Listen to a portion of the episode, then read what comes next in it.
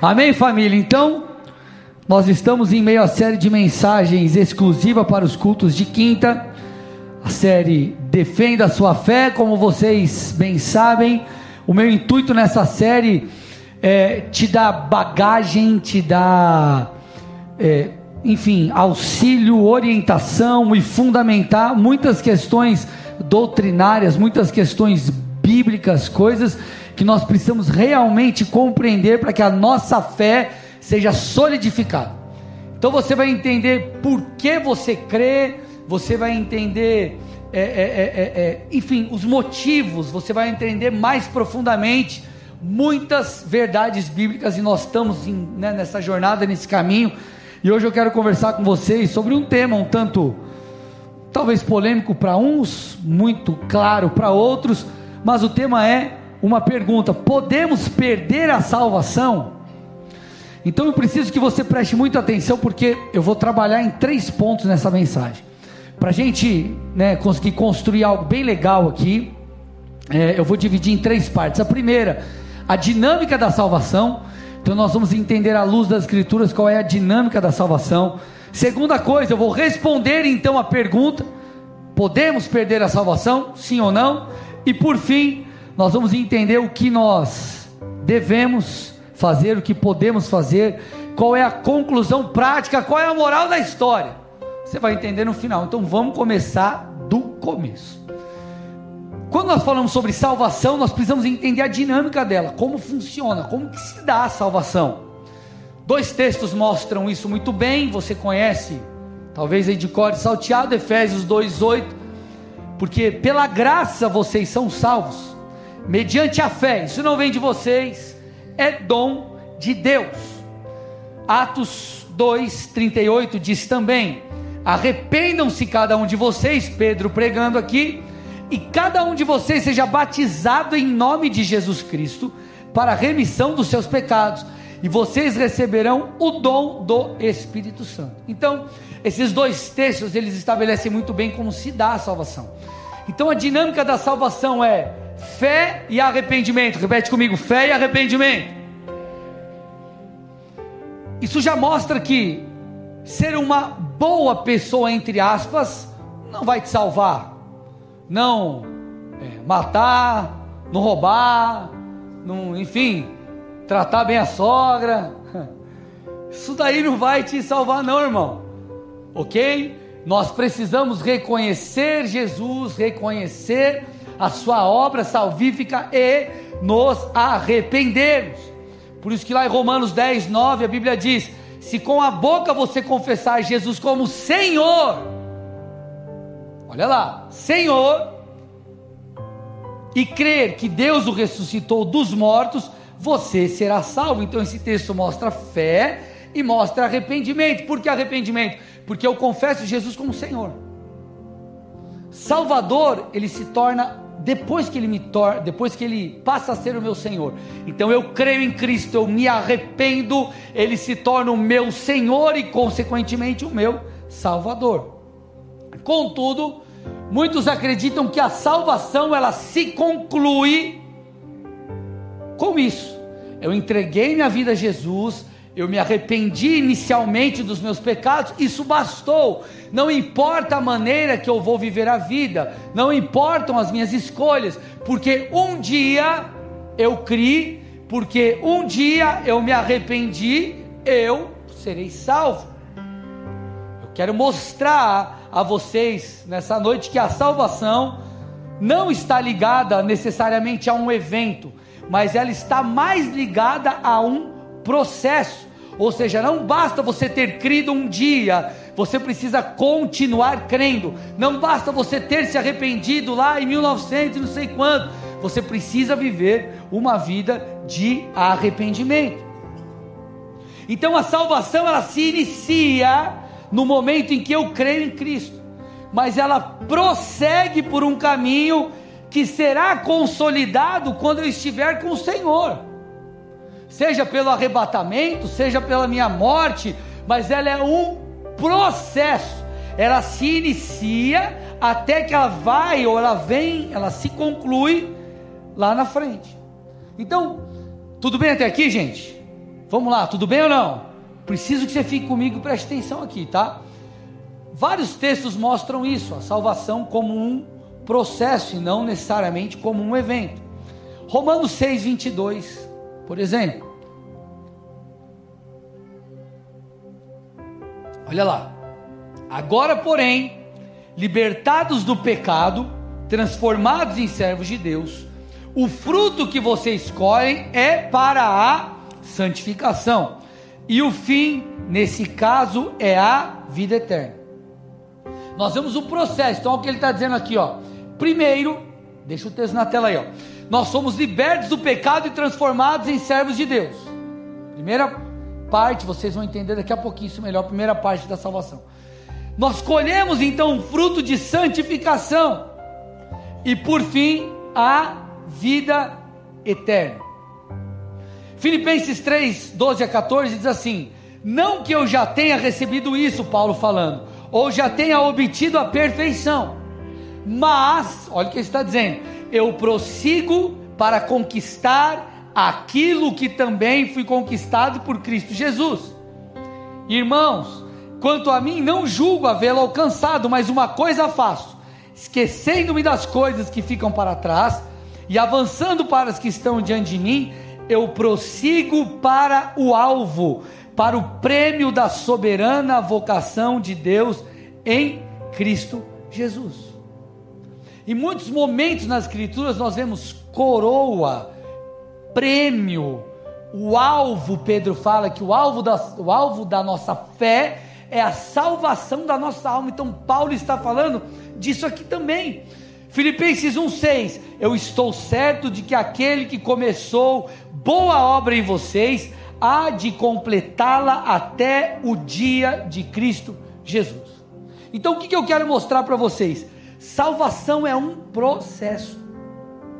Se nós não entendermos isso, nós seremos cristãos que não vivem conforme a palavra. Nós seremos cristãos que vivem uma vida contrária àquilo que a Bíblia diz. Porque vamos lá, gente, se um dia eu fui salvo e a salvação eu, eu não perco, eu não a perco, Claro que você vai entender que perder a salvação não é igual você ah, perder a chave do carro. Não estou falando de um negócio que você perde de qualquer forma. Existe também um processo nessa perda e você vai entender. Mas, se eu não entendo isso, eu vou viver a vida cristã de uma forma leviana. Eu vou, a vida, vou viver, a, talvez eu viva a vida cristã de uma forma não tão comprometida como eu deveria. Mas a Bíblia deixa claro, Mateus 7,14 Estreita é a porta, e apertado é o caminho que conduz para a vida, e são poucos os que a encontram. Então Jesus está falando sobre um processo, o processo da salvação. E olha o que o texto está dizendo, ó. Porta, olha lá, caminho e conduz para a vida, o alvo isso mostra três, as três etapas da salvação: porta, caminho e alvo. Vocês estão aqui, gente? Sim ou não? Preciso que vocês prestem atenção, amém? Então, primeira porta, ou primeira etapa, a porta. Porta significa regeneração, significa o nascer de novo, é quando você entrega a sua vida a Jesus. Alguém pregou para você o Evangelho, você creu na mensagem, você entregou a sua vida a Jesus, que é a porta, Jesus, ele é a porta, ele é o acesso ao Pai para a salvação. Não há nenhuma outra porta, nenhum, ou, nem, nenhuma outra pessoa, nem nada que nos leve, nos conecte ao Pai, a não ser Cristo. Então, Cristo é a porta. Então eu entrego a minha vida a Jesus, eu entrei por esse caminho, eu entrei por Cristo, que é a porta. Minha vida com Deus começou. Só que o próprio Jesus disse lá: ó, estreita é a porta e apertado é o caminho que conduz para a vida. Então eu entro pela porta. Então eu começo a percorrer um caminho, uma jornada, um processo. Por isso que Paulo diz que eu e você precisamos desenvolver a salvação. Como que eu preciso desenvolver a salvação se ela já teria sido concluída no momento que eu entreguei minha vida a Jesus? Então, se eu preciso desenvolvê-la, é porque tem um, caminho, há um projeto divino nisso, há uma intenção celestial. Então eu preciso desenvolver a minha salvação caminhando por esse caminho, até que eu chego no destino, que como eu disse, 1 Pedro 1,9 diz que é a salvação da nossa alma. Então a salvação é um processo. E ela está muito ligada, gente, com. Vou falar o um nome difícil aqui, mas vou te explicar só para deixar chique o negócio. A tricotomia do homem. O que, que é isso? Nós somos corpo, alma e espírito. Corpo, alma e espírito. Deus nos fez assim. Onde está isso na Bíblia, pastor? 1 Tessalonicenses 5,23. E a salvação, ela toca essas três áreas. Por isso que nós vimos três etapas aqui: porta, caminho e a vida, ou alvo, ou objetivo, que é a salvação. Então Deus nos fez corpo, alma e espírito. Quando você entrega a tua vida a Jesus, você crê na mensagem, como você fez, talvez aqui no Bola, ou em outro lugar, em outra igreja, alguém pregou o Evangelho, você creu, você confessou Cristo como seu Senhor e seu Salvador, é, se arrependeu dos seus pecados, ali você foi salvo. Uma, a, a, uma etapa da salvação te alcançou, nós nos tornamos, como Paulo diz, nova criatura. Agora, nós nos tornamos nova criatura aonde? No corpo, na alma ou no espírito? No espírito. No corpo não é, ou depois você virou crente, você era careca, ficou cabeludo. Imagina, seria bom, né? Senhor, entrega minha vida a ti. O pastor ia ficar feliz. Ó, dá cabelo. Então não é no corpo. Também não é na alma, sabe por quê? Porque depois você virou crente no minuto seguinte, estava tudo ajustado na tua vida assim, você falou, cara, eu não tenho mais nada para mudar? Ou você teve, tinha coisa para mudar e tem ainda? Sim ou não, gente? Então a conclusão da salvação nessa etapa é no Espírito. Então você é regenerado no Espírito, você nasce de novo. Por isso que você consegue agora se relacionar com Deus. O Espírito de Deus te vivifica, algo acontece no Espírito. Agora, corpo, alma e espírito, ok? Então a salvação toca a nossa vida no espírito quando nós rendemos a nossa vida a Jesus, ok? Segunda coisa, nós passamos por um processo de santificação. Então agora que você virou, se tornou um crente, você foi regenerado, você nasceu de novo, as coisas de Deus passam a fazer sentido. Você olha para a tua vida antiga, para aquilo que você fazia, e você fala, cara, peraí, está perdendo um pouco o sentido isso aqui eu, eu, eu, eu não vou mais viver dessa forma, eu preciso mudar. Então esse processo de santificação começa, e ele é um processo. Mês que vem vai ser um mês muito especial para mim, porque eu falei 20 anos, serão 20 anos de conversão, aleluia. Deus fez muita coisa na minha vida, fez, mas tem muita coisa para fazer ainda em mim. Eu estou em um processo de santificação. Então, esse processo de santificação acontece na alma. Ok, gente? Então, quando eu entrego a minha vida a Jesus, eu sou salvo no Espírito. A minha alma está por um processo, está passando por um processo de santificação. Eu estou mudando a minha maneira de pensar, eu estou mudando a minha maneira de agir, eu estou mudando a maneira que eu vejo o mundo, eu estou mudando. Agora, a plena salvação acontecerá no fim de tudo, quando nós somos arrebatados, ou quando nós, enfim, deixarmos essa vida quando nós estivermos com o Senhor, sabe o que vai acontecer? O nosso corpo será transformado. Sim? Dá uma olhada lá no livro de Coríntios, na carta de Paulo aos Coríntios. Você vai ver, capítulo 15, Paulo falando sobre isso. Então, o nosso corpo vai ser transformado num corpo glorificado. Que significa isso? Não tem mais tentação, gente. Não há mais morte ali a vida plena tomará conta de nós e a salvação em sua plenitude vai acontecer. Então eu fui salvo no espírito. Eu estou sendo salvo na minha alma e eu serei salvo no meu corpo.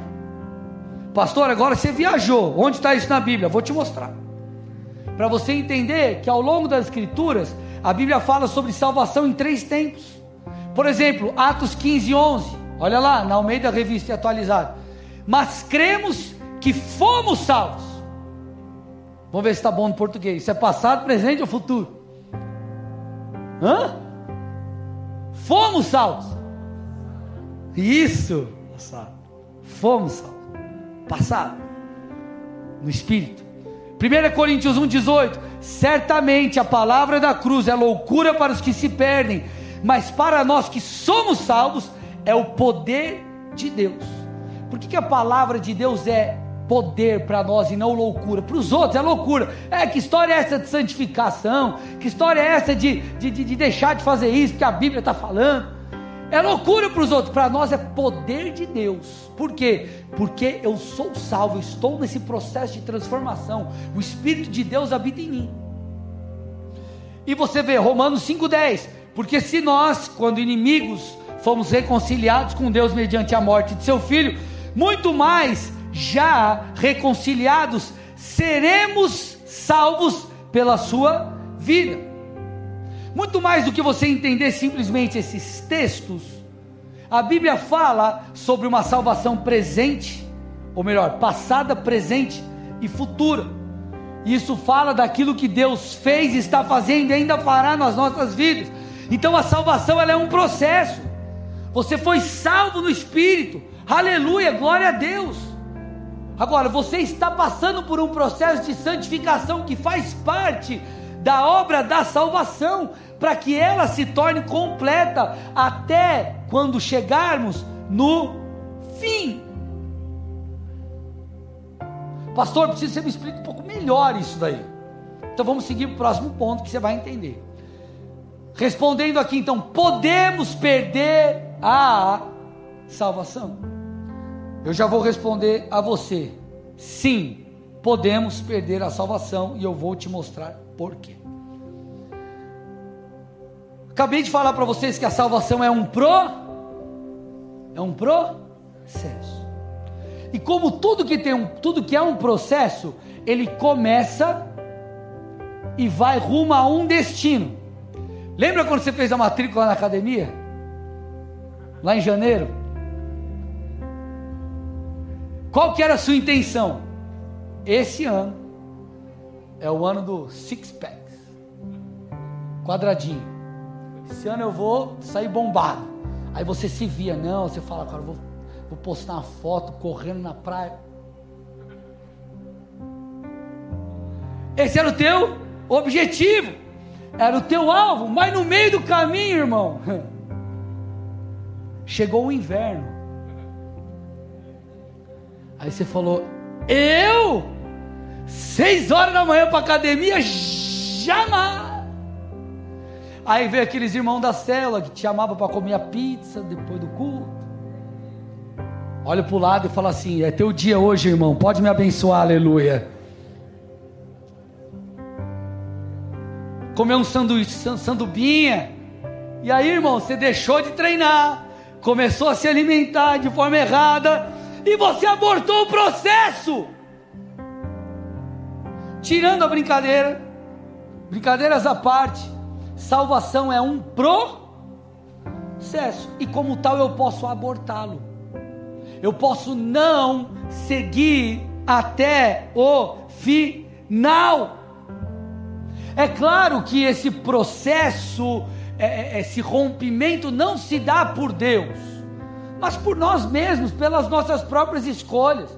Como eu dei o um exemplo aqui da sua jornada de saúde, projeto verão foi cortado no meio. É da mesma forma.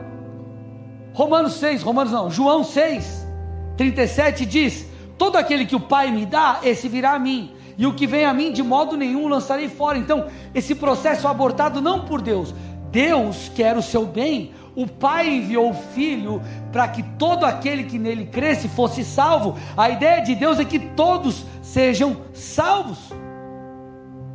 João 6, 39 e 40 diz isso: a vontade de quem me enviou é essa, que eu não perca nenhum de todos os que ele me deu, pelo contrário, eu ressuscitarei no último dia. De fato, a vontade do meu Pai é que todo aquele que vir o Filho e nele crer, tenha a vida eterna. Então, Deus é fiel para completar a boa obra, amém, amados?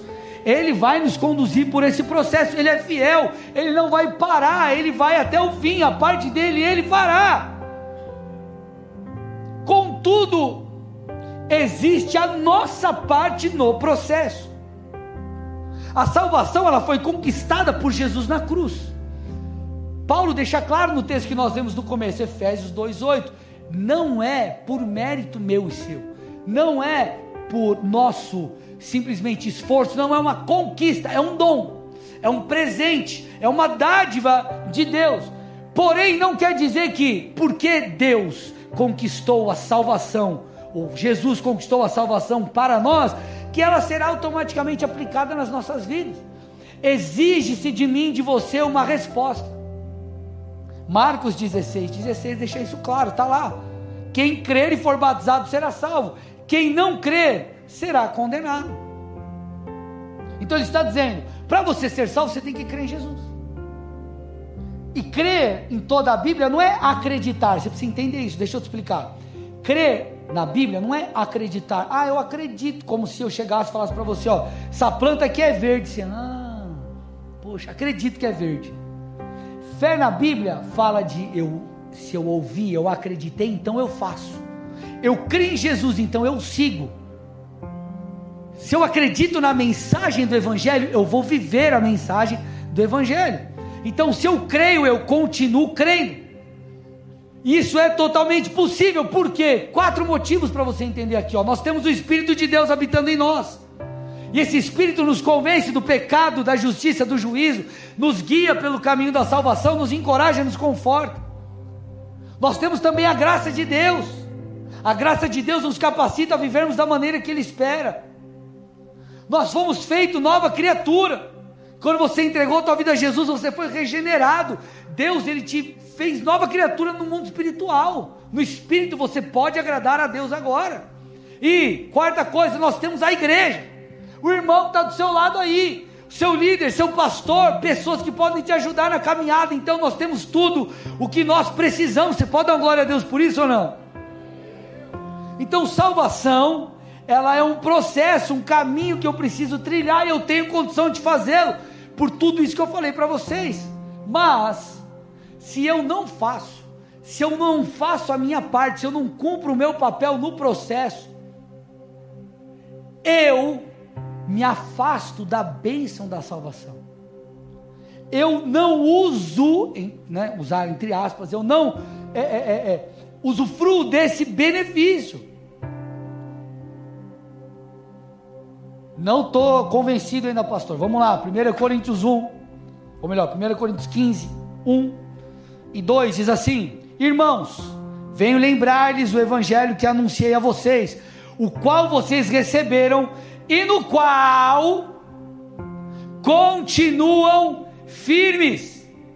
Por meio dele vocês também são salvos, se retiverem a palavra assim como tal a preguei a vocês, a menos que tenham crido em vão. Então, olha o que o texto está falando, gente, sobre a necessidade, vocês estão comigo aqui ou não, amados? Sobre a necessidade de permanecer firme no Evangelho. Ah, pastor, mas eu conheço. É, é, se o cara se desviou é porque na verdade ele não se converteu. Meu irmão, me desculpa, eu não concordo com isso. Quanta gente que você não conhece, que já foi crente piedoso, cara temente a Deus, que buscava o Senhor de todo o coração, amava a Deus e o cara se perdeu. Quem conhece alguém que se perdeu e era um crente de verdade? Deixa eu ver, vamos lá, levanta a mão, me ajuda aí. Olha aí. O cara dava fruto, como você sabe se o cara é crente ou não de verdade? O cara frutifica, ele tem o fruto do Espírito. Então o texto fala sobre a necessidade de permanecer firme no Evangelho. Continua também, ele fala sobre a necessidade de retermos a palavra. Olha lá, versículo 2, põe de novo aí 1 Coríntios 15, 2. Por meio deles vocês também são salvos, se retiverem a palavra. Então é condicional. Condicional. E ele está dizendo: se nós não retivermos a palavra, nós teremos crido em vão. Por que crer em vão? Porque você não chegou lá. Sabe o cara que eu dou exemplo da academia? Ele se matricula. O que, que é o cara que se matricula em vão? O cara que se matricula e não vai. Olhe para o irmão do lado e fala: Acho que ele está falando de você. O cara se matriculou em vão, é a mesma coisa, ele está dizendo: o cara que diz que acreditou em Jesus, mas não vive, a, não segue a palavra, é, ele creu em vão, porque ele não guardou a palavra, ele não reteve a palavra. Pastor, não estou convencido. Vamos lá, Hebreus 3,12.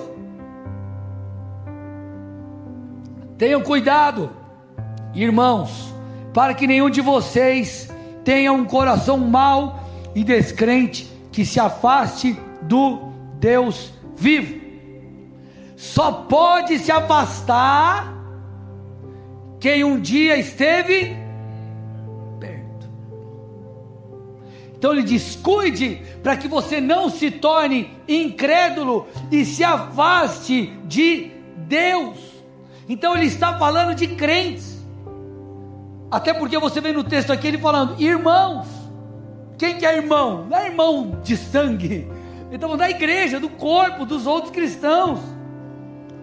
Por isso que o texto continua dizendo, versículos 13 e 14 de Hebreus 3, põe para mim.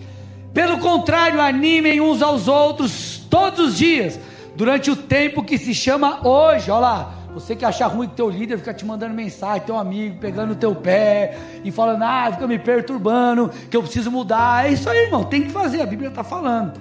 Olha lá. Pelo contrário, animem uns aos outros todos os dias durante o tempo que se chama hoje, a fim de que nenhum de vocês seja endurecido pelo engano do pecado, porque temos nos tornado participantes de Cristo. Se de fato guardarmos firmes até o fim a confiança que desde o princípio tivemos. Então ele está dizendo o que? Nós nos tornamos participantes de Cristo quando nós entregamos a nossa vida a Jesus.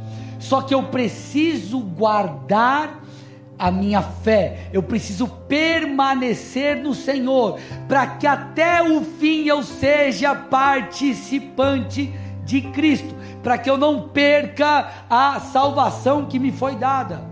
Então, acho que a melhor palavra não é perder a salvação. Nós usamos essa terminologia, é de fácil entendimento, todo mundo compreende, já está, de alguma forma, é, é já entende o tema.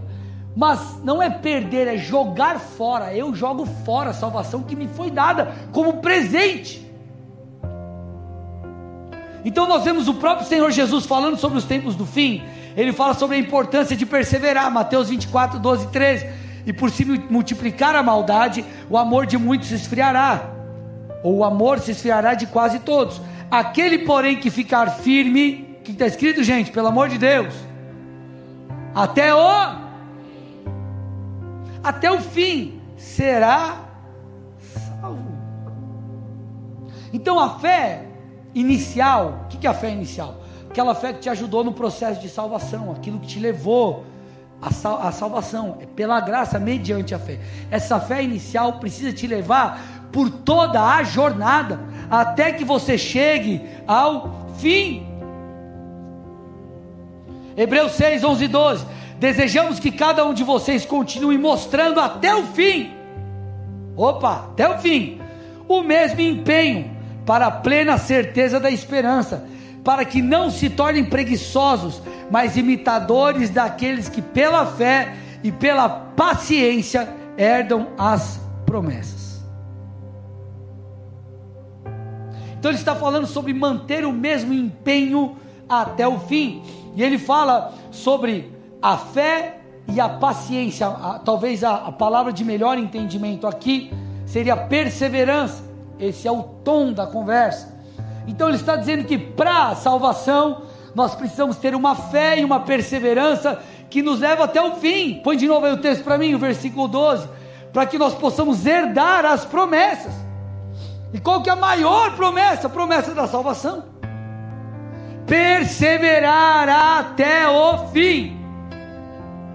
Por isso que nós vemos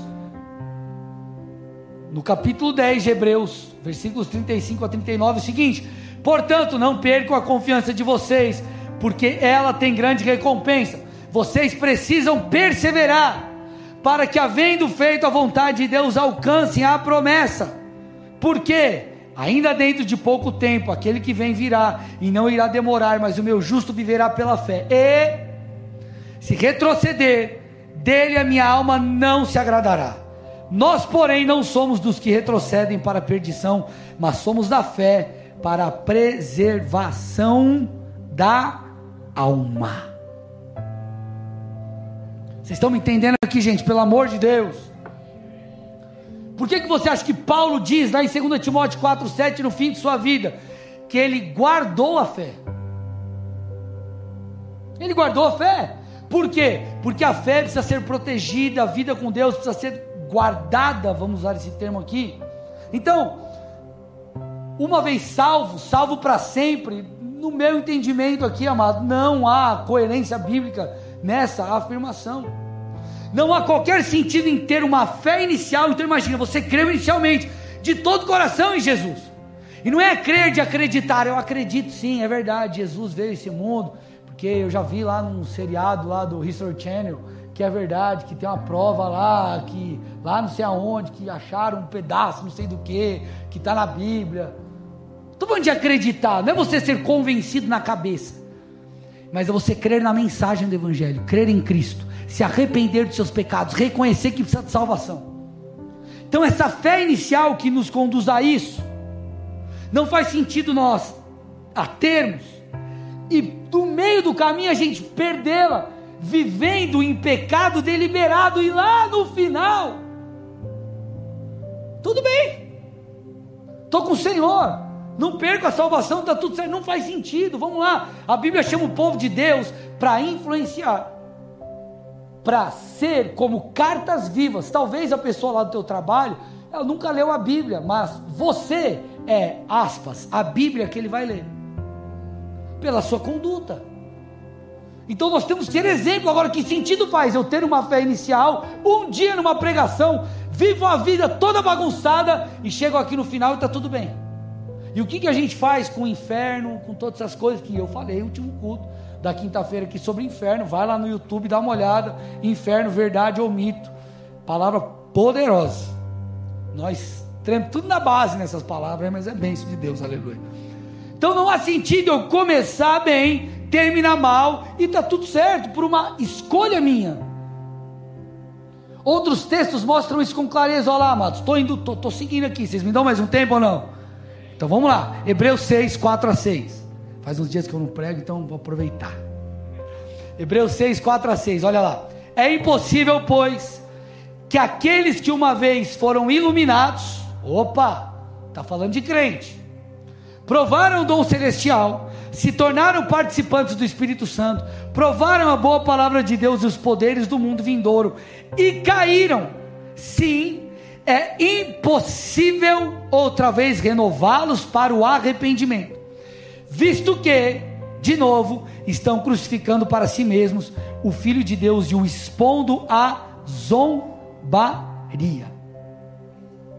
Então perceba, amados, no versículo 6 esse texto está falando sobre pessoas que não podem ser renovadas para o arrependimento. Ou seja, ele está falando sobre pessoas que caminhavam segundo a palavra, mas por algum motivo cruzaram uma linha onde não há mais volta. Então ele está falando de cristãos. Ele fala que essas pessoas foram iluminadas, ou seja, a luz de Deus resplandeceu em meio às trevas deles. Fala sobre luz, sobre entendimento espiritual, sobre entendimento da verdade de Deus fala que eles provaram o dom celestial, eles foram salvos, fala que eles se tornaram participantes do Espírito Santo. Gente, como alguém vai ser participante do Espírito Santo? Vai ter o Espírito de Deus se ele não é de Cristo. Romanos 8,9 diz isso: todo aquele que tem o Espírito é porque ele é de Cristo, porque ele creu em Cristo. Fala que provaram a boa palavra, provaram o poder do mundo vindouro, as coisas sobrenaturais. Então ele está falando sobre cristãos, mas ele fala sobre cristãos que em algum momento eles caem e cruzam uma linha onde não tem mais volta. Por que, que você acha que Hebreus 10, 26 e 27 diz o seguinte? Olha lá, esse texto é top. Hebreus 10, 26 e 27. Porque se continuarmos a pecar de propósito, depois de termos recebido conhecimento da verdade, opa, se continuarmos a pecar de propósito, ele está falando para um grupo, ó, se nós continuarmos para uma audiência, quem é a audiência? A igreja. Ele está falando para judeus que se converteram, os hebreus, ok? Então, igreja. Então, se nós, igreja, continuarmos a pecar de propósito, depois de termos recebido conhecimento da verdade, é para crente que ele está falando. Já não resta sacrifícios pelos pecados o que resta? O texto, o versículo 27 diz: pelo contrário, resta apenas uma terrível expectativa de juízo e fogo vingador preste a consumir os adversários. Então, gente, é possível perder a salvação. Na lei de Moisés, no Antigo Testamento, havia juízo, juízo severo. Só que Muitos distorciam, infelizmente ainda distorcem a mensagem da graça, falando: não, agora nós vivemos na época da graça, é Jesus. Jesus é nice, Jesus é paz e amor. Não tem esse negócio de, de, de, consequência de pecado, não tem nada dessas coisas. E aí vem o escritor de Hebreus e fala sobre isso. Os versículos seguintes, dá, um, seguintes, dá uma olhada aí. Olha lá, quem, quem tiver rejeitado a lei de Moisés, morre sem misericórdia, pelo depoimento de duas ou três testemunhas. Então ele está dizendo: na lei de Moisés havia juízo. Agora ele diz: imaginem quanto mais severo deve ser o castigo daquele que pisou o Filho de Deus. Está falando da época da graça. Profanou o sangue da aliança. Que sangue da aliança? Da nova aliança, sangue de Cristo. Com o qual foi santificado e insultou o Espírito da graça. Em suma, podemos perder a salvação. Vocês estão aqui ou não? Agora vamos lá, gente. Preciso que você preste muita atenção, que aqui a gente entra na parte prática. Pastor, entendi. Entendi que a salvação é um processo e esse processo, de forma alguma, ele é, é cortado, abortado, parado por Deus. Ele pode ser feito por mim. Se eu fizer más escolhas, se eu abandonar a minha fé, porque eu entendi que fé não é crer, Fé fala sobre viver. Ok, entendi. Posso perder a salvação. Preciso protegê-la, preciso guardá-la, preciso perseverar. Agora, qual é a moral da história? O que, que a gente faz? Qual é a parte prática? O que, que isso precisa gerar em mim e você? Porque aqui está grande coisa. Não adianta você entender tudo isso aqui, sei lá quanto tempo que eu estou falando aqui, e você falar assim, legal, entendi. Você sair daqui por essa porta e viver a vida do mesmo jeito. O que, que nós fazemos? Gente, tudo isso aqui precisa nos levar a entender que o temor a Deus precisa ser guardado, ele precisa ser protegido, porque nós não estamos em uma corrida de 100 metros, nós estamos em uma maratona. Quanta gente você já viu? O cara se converteu, está lá no primeiro amor, aleluia, tudo é Jesus, tudo é aleluia, tudo é glória, tudo é bênção Daqui a pouco, meu irmão, passa-se um tempo, você fala: Meu, não reconheço mais esse irmão, não reconheço mais essa irmã. Então, esse ainda não entendeu que nós não devemos apenas começar bem, mas nós devemos terminar bem, ou refazendo a minha fala, precisamos terminar melhores. E por que melhores? Porque depois de uma longa jornada com Cristo, Ele vai te aperfeiçoar. Ele vai te fazer chegar no fim aperfeiçoado, mais maduro na fé, mais santificado, mais purificado, completando a carreira, sendo um instrumento dele. Você pode dar um amém?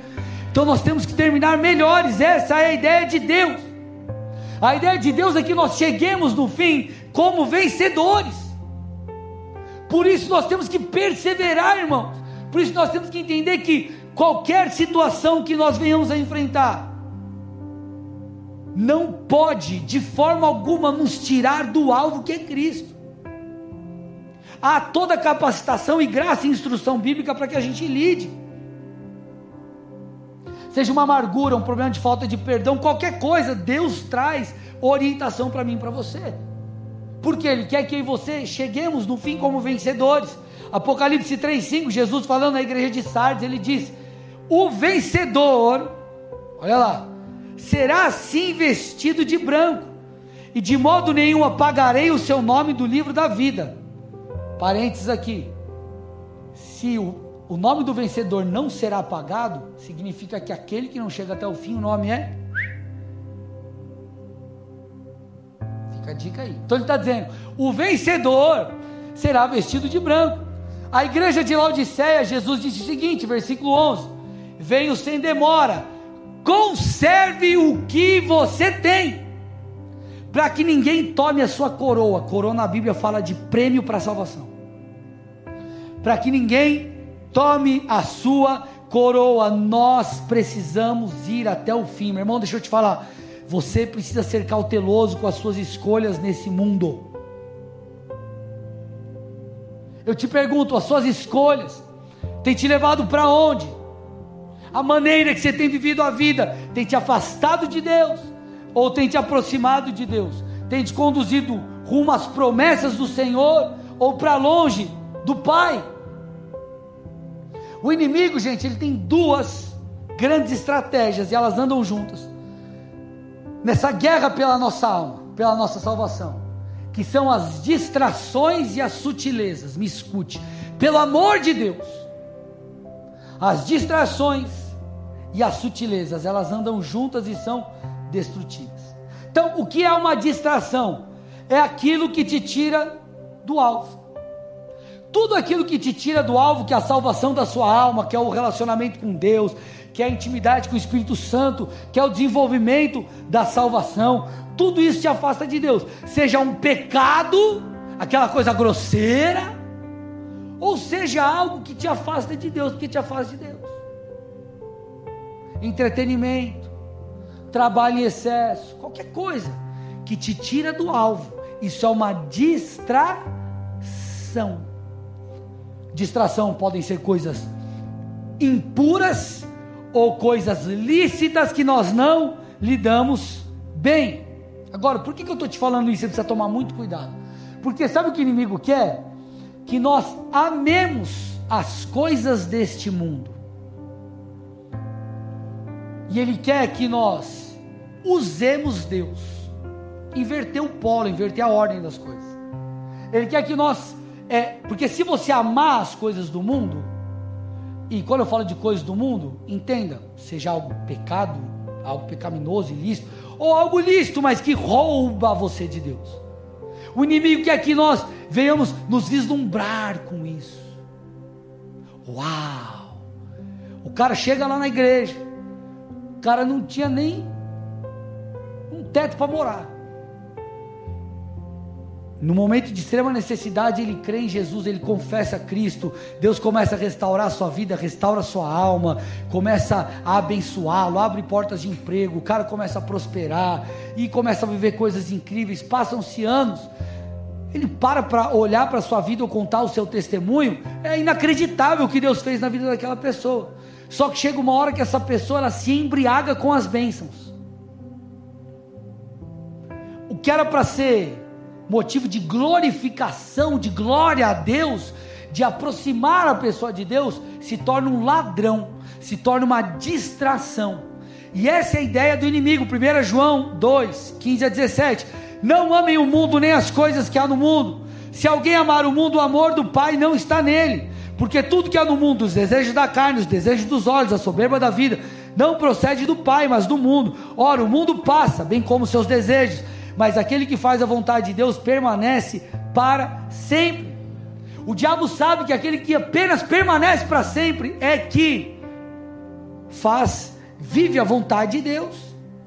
Então ele tenta nos tirar dessa condição. Então quando o cara começa a amar as coisas do mundo, vamos usar esse exemplo do cara que eu acabei de dar aqui, que prosperou, se embriagou com as bênçãos, aquilo que era ênfase na vida dele, leitura da palavra, oração, congregar, busca a Deus, quebrantamento, uma pessoa temente a Deus, ele perde aquilo. Só que se engana aquele que acha que essa perda é do dia para a noite. E aqui está o perigo. Lembra que eu falei? Eu falei distrações e falei de outra coisa que eu esqueci aqui. Mas qual. Deixa eu voltar aqui que eu esqueci. Cadê? Distrações, qual que é o outro? Sutilezas, é isso aí. Obrigado. Sutilezas. Então, a coisa ela é sutil. Então, ah, para que, que eu vou ler a Bíblia? Estou de boa.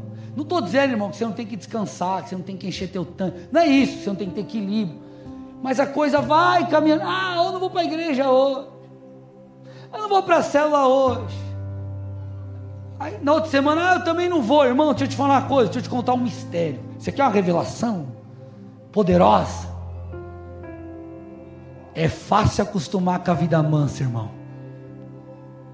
Sim ou não? Não é fácil nas férias, você recebe o cascalho. Ei, glória, né? E você está de boa. Olha que coisa legal. É fácil acostumar com férias ou não? Ixi, tranquilo. Então deixa eu te falar uma coisa. Se você não se esforçar para estar na presença, para congregar, para estar com os irmãos, para ler a Bíblia, para orar, para buscar, deixa eu te falar, vida mansa costuma fácil, irmão. E é nesse nessa vida mansa, nessa sutileza que nós somos pegos, porque é de pouco em pouco, daqui a pouco, aí sabe o que começa a acontecer? A pessoa passa a dar desculpas. Sabe o que é, irmão? É isso. Sabe o que é, irmão? É aquilo. Sabe o que é? É aquilo outro. E aí nós vemos Jesus falando sobre isso. Pastor, Jesus falou sobre isso, falou. Lucas 14, 15 a 24, põe para mim na tela, estou indo para o final. Ao ouvir tais palavras, um dos que estavam à mesa com Jesus lhe disse: Bem-aventurado aquele que participar do banquete no reino de Deus. Jesus, porém, respondeu: Certo homem deu uma grande ceia e convidou a muitos. A hora da ceia, enviou o seu servo para avisar aos convidados: Venham, porque tudo já está preparado. Mas todos eles, um por um, começaram a apresentar desculpas. Opa, olha lá. O primeiro deles disse: Comprei um campo e preciso ir vê-lo. Peço que me desculpe. Outro diz: Comprei cinco juntas de bois e vou experimentá-las. Peço que me desculpe. Outro diz: Casei-me e por isso não posso ir. E aí o texto segue. Depois você pode dar uma olhadinha em casa. Qual que é o detalhe aqui, gente? Ninguém Olha lá, a primeira desculpa. Cadê? A primeira desculpa aqui, ó. Ah, comprei um campo e preciso ir vê-lo. Gente, comprei um campo e preciso ir vê-lo. Quem compra um troço sem ver antes?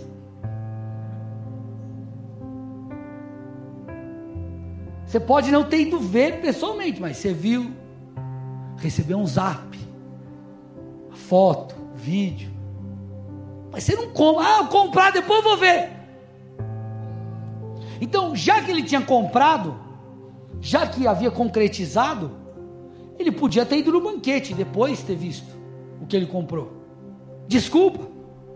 Do mesmo modo, o cara que comprou o gado, ele não vai, ele não, ele não compra o bicho sem examinar primeiro, está tudo certo, está tudo bem, ou o bicho está zoado. Da mesma forma, já que eu comprei, então depois eu vou ver.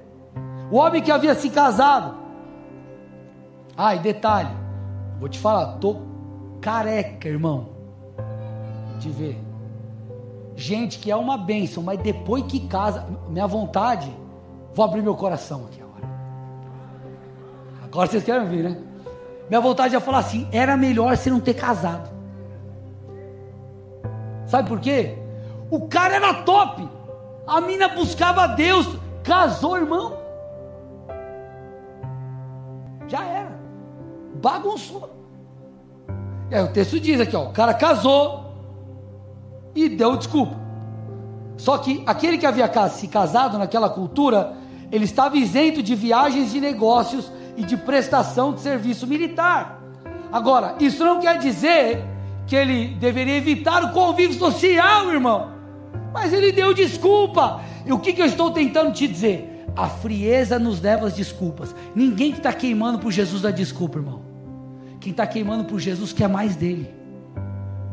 Você está queimando, vamos no culto, irmão. Ah, eu ó, já, já tô aqui. Já tô aqui. Que hora que é? Duas e quinze. Estou aqui esperando. O cara está queimando por Jesus, só dá desculpa quem dá frio. Um autor muito conhecido, C.S. Lewis, tem um livro que ele escreveu, recomendo você ler Cartas de um diabo ao seu aprendiz. E ele vai contando, né, de uma forma muito bacana, assim, como se fossem estratégias do diabo para derrubar os crentes. E diz assim: a carta de número 12: A estrada mais segura para o inferno é a gradativa. É a ladeira suave, o solo macio, sem curvas acentuadas, sem marcos e sem postes indicadores. Então cami o caminho da frieza espiritual ele é lento, ele é gradual, só que no fim dessa estrada você encontrará a apostasia, que é o abandono da fé. Isso é o que acontece com muita gente. Por isso você chega para o cara e fala: Cara, vamos lá, volta para a igreja, volta para Jesus. Cara, isso é muito religioso, cara. Você deve estar lembrando de alguém, né? Isso é muito religioso. Igreja, Jesus, é meu coração aqui, ó, é nós, Jesus. E o cara está tudo zoado. Por quê? Porque foi gradual o processo. Por isso que 1 Coríntios 10, 12. Aquele que está em pé, cuide para que não caia. Então, para fechar aqui. Sabe por que, que alguém esfria e chega na perda da salvação, na apostasia? Porque deixa de praticar o que é básico. Deixa eu te falar uma coisa, irmão. Falei do projeto verão aqui, né? Você pode não ter grana para comprar BCAA, Whey Protein, creatina, tal, um monte de coisa. Se você comer bem, já vai te ajudar demais. Entende o princípio do que eu estou dizendo, tá? Não adianta nada você comprar todas essas coisas e ficar nas, comer um monte de bagunça. O que, que eu estou tentando te dizer? o básico bem feito vai te levar a muitos lugares bons. Por que, que o cara perde o emprego lá e é mandado embora? Sabe por quê? Chega atrasado, não cumpre horário, faz as coisas de qualquer jeito. É o básico, irmão. Ou você acha que o cara é mandado embora porque ah, ele tinha que fazer aqui é, um milhão de metros, ele fez 950 mil, então mandei ele embora. O problema é a falta do básico, o que vai proteger você, o que vai levar você a guardar a fé até o final. É o básico, irmão: leitura da palavra, oração, jejum, obediência a Deus, comunhão com os irmãos, serviço cristão, submissão aos seus líderes espirituais. Se você estiver alinhado com isso, eu duvido que você caia. Sabe por quê? porque a graça de Deus está sobre você, o Espírito de Deus que te guia habita em você, você é nova criatura. Então, escute, essa palavra foi um grande alerta. Podemos perder a salvação, mas, como eu disse em um dos momentos, perder a salvação não é igual você perder aqui, ah, perdi a chave. Não é algo do acaso, é algo que só vai acontecer se você permitir. Por isso nós precisamos perseverar guardar a nossa fé e irmos até o final. Você pode dar um amém por isso ou não? Glória a Deus. Feche seus olhos e cubra sua cabeça em nome de Jesus.